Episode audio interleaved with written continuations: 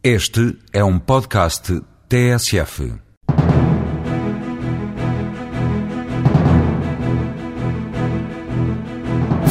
Depois de, em 2007, ter tido o melhor ano de sempre, a Jardim Vista, empresa de arquitetura paisagística, quer expandir a atividade em Espanha e entrar em novos mercados. Cabo Verde é uma oportunidade em aberto.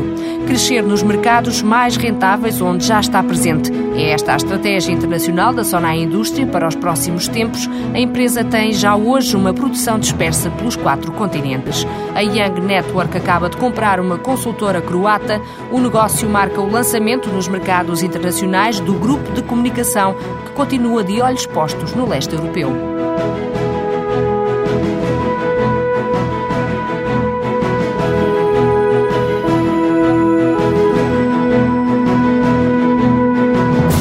Em Espanha, a Jardim Vista conta já com uma filial em Marbella e está nesta altura a estudar a abertura de dois novos escritórios. Apesar da crise que se vive no setor da construção, o presidente da empresa de arquitetura paisagística acredita que ainda há muito espaço para crescer. Richard Westcott revela que as oportunidades estão também em Gibraltar, onde a empresa já está presente. Desde mais ou menos junho do ano passado, o sector de construção fica um bocadinho parado, mas ainda temos muito negócio lá. E o Gibraltar, lá agora há uns projetos muito interessantes de qualidade. É um sítio também onde temos alguns projetos de grande tamanho, cerca de 4 a 5 milhões em arranjos exteriores para um projeto só que tá, já estávamos a fazer e vamos continuar a fazer em 2008 e 2009. A parte disso, um, também estamos olhando a, a, possibilidade do Cabo Verde, onde é que está, eu acho que investimentos e projetos de, de qualidade e interessantes para nós. Mas em Cabo Verde pensam entrar ainda este ano? Eu vou visitar o Cabo Verde este ano, como alguém da África do Sul.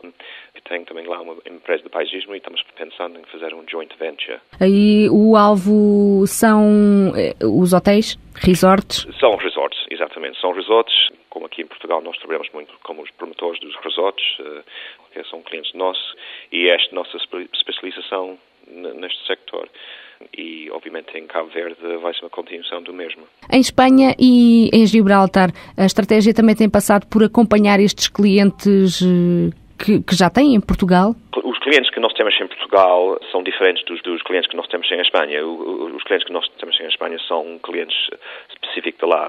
Mas esses clientes em Espanha já foram resultado dessa aposta ou só depois é, que resolveram? Fizemos, fizemos uh, uma análise do mercado e, obviamente, fizemos uma estratégia do marketing e anunciámos a nossa presença em Espanha uh, já para os últimos cinco anos e, pouco a pouco, começamos uh, quase no base zero e depois é uma questão construir em cima disso.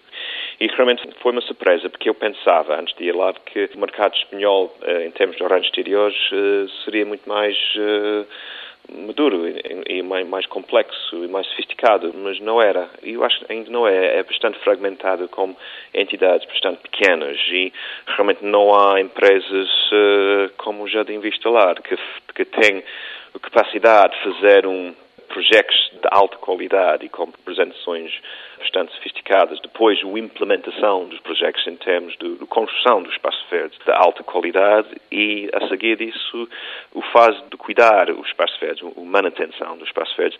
Lá em Espanha, realmente não é um mercado que tem a mesma sofisticação deste sector aqui em Portugal. Mas já têm muitos clientes em Espanha? Temos bastantes, uh, temos mais aqui em Portugal ainda, mas realmente a Espanha ainda é um mercado que está a crescer muito para nós.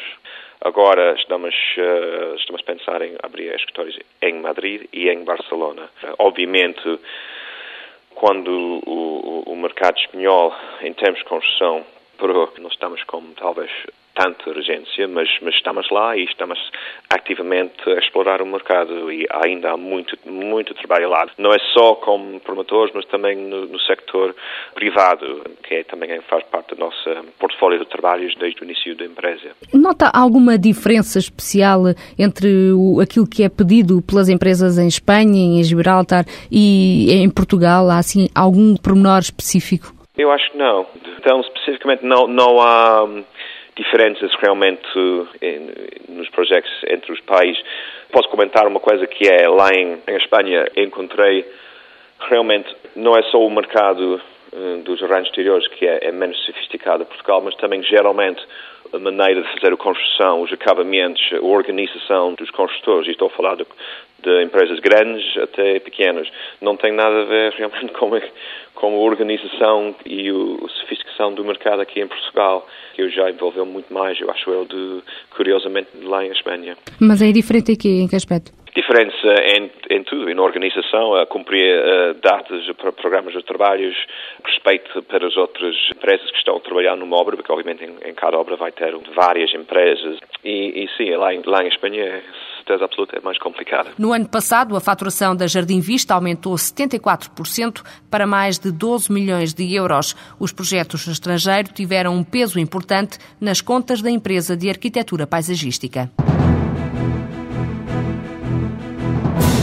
O leste europeu foi o alvo traçado pela Young Network há mais de um ano. O grupo de comunicação acaba agora de dar um passo importante na internacionalização.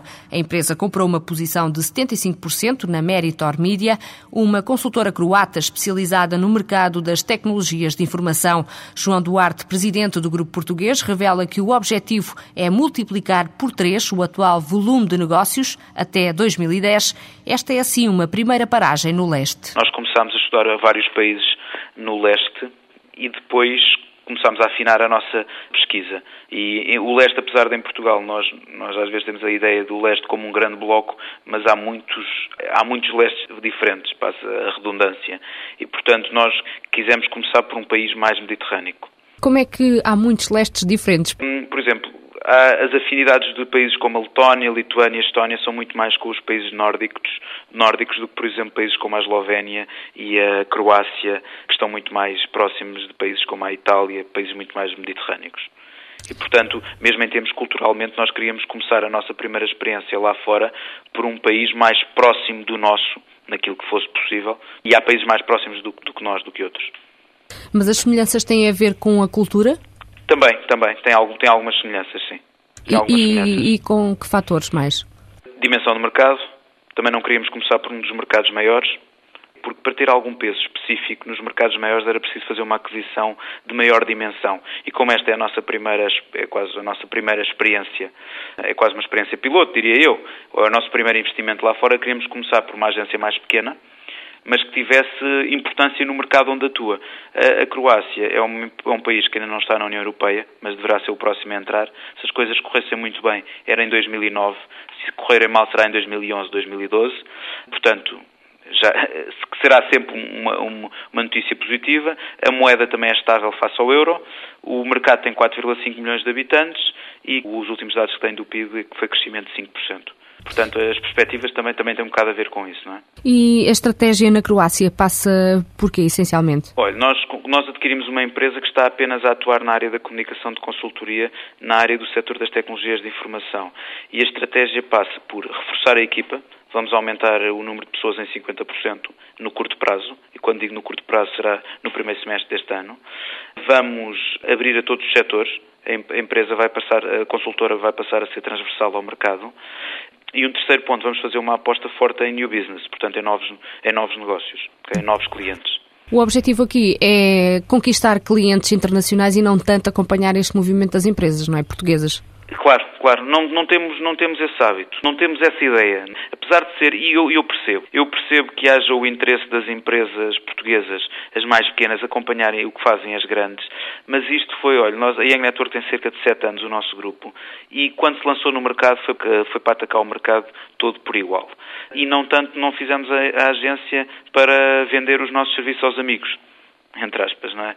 E então aqui é a mesma coisa. Nós queremos atuar no mercado livre, com armas se calhar diferentes, mas atacar os mesmos clientes que os outros e não tanto as empresas portuguesas. Porquê atacar o leste? Eh, eu há bocado quando falei na Croácia é um bocadinho quase o, o, o exemplo disso, não é? São países que estão em estágios de desenvolvimento menor que o nosso.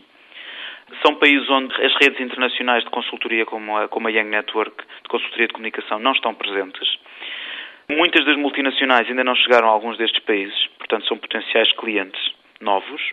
Taxas de crescimento do PIB muito elevadas, fundos da comunidade europeia ou da União Europeia, agora, em alguns países e no futuro, noutros que ainda não entraram, maiores do que para outras, para outras regiões. e, portanto, é pelo potencial do mercado. E pensam já avançar para outros países? Nestas questões, falando aqui um bocadinho de futebolês, é um bocado jogo a jogo, não é?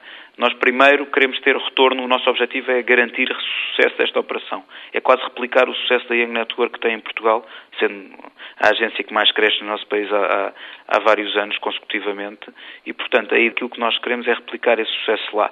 Se tivermos sucesso lá, obviamente avançaremos para outros. Com a aquisição da consultora croata, o grupo de comunicação Young Network junta assim mais 10 clientes, entre os quais a Microsoft, à carteira que já tem em Portugal. O grupo não afasta a hipótese de avançar também para outros mercados europeus e até mesmo para os países de expressão portuguesa. A Sonai Indústria conseguiu chegar a número 2 em todo o mundo no que toca à capacidade instalada no setor dos derivados de madeira. Em apenas oito anos, a empresa nacional aumentou em mais de 90% a capacidade de produção, chegando hoje aos 10 milhões de metros cúbicos. Esta é uma história de uma internacionalização bem-sucedida que chega já aos quatro continentes. Cláudia Henriques. A Sonai Indústria conta com 34 fábricas espalhadas por oito países, entre os quais Espanha, Alemanha, Canadá ou Brasil, sendo hoje um negócio multirregional. No entanto, o arranque da internacionalização começou aos poucos com a abertura de uma pequena unidade fabril na Irlanda do Norte no final dos anos 90, conta Carlos Bianchi de Aguiar, o presidente da Sonai Indústria. Foi uma experiência bem sucedida e, portanto, a expansão a seguir foi feita no ano de 1993 com a aquisição de uma participação numa empresa espanhola. Portanto, começamos a, a, alargar a nossa base geográfica ibérica. Né? Portanto, o facto de termos ido para a Inglaterra, onde já tínhamos um, uma boa base de mercado, porque nós exportávamos a partir de Portugal bastante para, bastante para esse mercado, portanto, teve a ver mais com o já conhecemos o mercado, no caso da aquisição da, dessa participação em Espanha. Já teve a ver mais de alargar a nossa atividade utilizando a base de conhecimento português que facilmente se estendeu, estendeu também a Espanha. A estratégia para internacionalizar prende-se com a natureza de cada mercado, sendo que grande parte do crescimento da Sona Indústria passou por aquisições. A nossa estratégia em mercados que já estão mais maduros é de aquisição, porque construir fábricas de raiz vai aumentar, eh, normalmente de forma importante, o volume de, de produto eh, disponível para, para esse mercado e isso pode ter alguns efeitos, eh, alguns efeitos negativos. Tem mercados que estão em crescimento. A estratégia de, de, construir fábricas de raiz é uma estratégia que pode ser adotada, mas isto sem invalidar que também se possa, se possa fazer aquisições nesses mercados. Mas em mercados maduros, fazer aquisições é a estratégia mais correta do nosso ponto de vista. A Sona Indústria quer continuar a crescer nos mercados externos, depois de nos últimos dois anos ter investido cerca de 600 milhões de euros em novas aquisições. Para 2008, a estratégia do maior grupo português de derivados de madeira passa por explorar a atividade em países que já conhece e com forte expansão, como o Brasil ou a África do Sul, onde prevê investir 8 milhões de euros. Carlos Bianchi de Aguiar prefere jogar pelo seguro em vez de apostar nos mercados emergentes da Europa de Leste. Dentro da nossa estratégia de expansão, nomeadamente nos fins da década de 90, nós privilegiamos a África do Sul e o Brasil aos países da Europa de Leste. Porque são, são, são mercados que têm características semelhantes em termos de crescimento. Portanto, nós sentimos, nessa altura, mais confortáveis em investir na África do Sul, dado que já tínhamos uma experiência acumulada com países de língua inglesa e a África do Sul herdou muito da cultura inglesa, e, portanto, nós estávamos à vontade uh, nas práticas nas práticas do mercado, dos aspectos legais, e também uh, investimos no Brasil, à, à proximidade cultural, uh, também nos, nos, nos facilitava a vida. Portanto, não, não privilegiamos uma, uma estratégia europeia de leste, privilegiamos sim outros mercados com características semelhantes, que são crescimentos rápidos, necessidades uh, de novas habitações e de mobiliário e com disponibilidade de matéria-prima. O presidente da Sona Indústria não fecha as portas a nenhuma oportunidade de investimento, mas garante que a estratégia de crescimento da empresa passa por consolidar a presença nos mercados onde já atua. E quanto à crise, Carlos Bianca de Aguiar explica que a melhor forma de enfrentar é marcando presença em vários pontos do globo. Sem dúvida que o ambiente económico menos favorável, nomeadamente, nomeadamente na Europa e na América do Norte vai ter algum impacto no negócio da indústria. Por outro lado, também é contrabalançado por momentos bons do mercado brasileiro e do mercado sul-africano.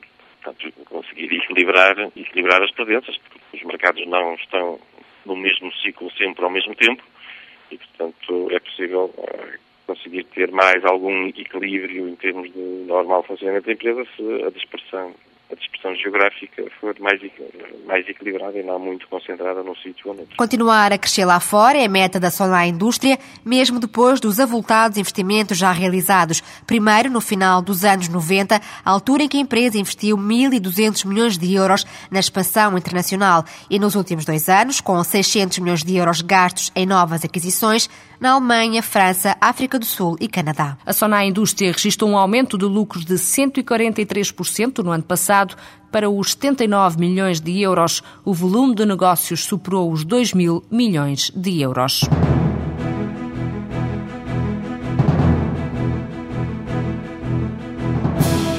Ainda no universo Sonai, na área da distribuição, a empresa liderada por Nuno Jordão quer avançar para a Espanha com a marca Sport Zone. Nesta altura já estão identificados vários passos para instalar as lojas. Ainda este ano, a Sonai Distribuição espera abrir pelo menos quatro unidades no mercado espanhol.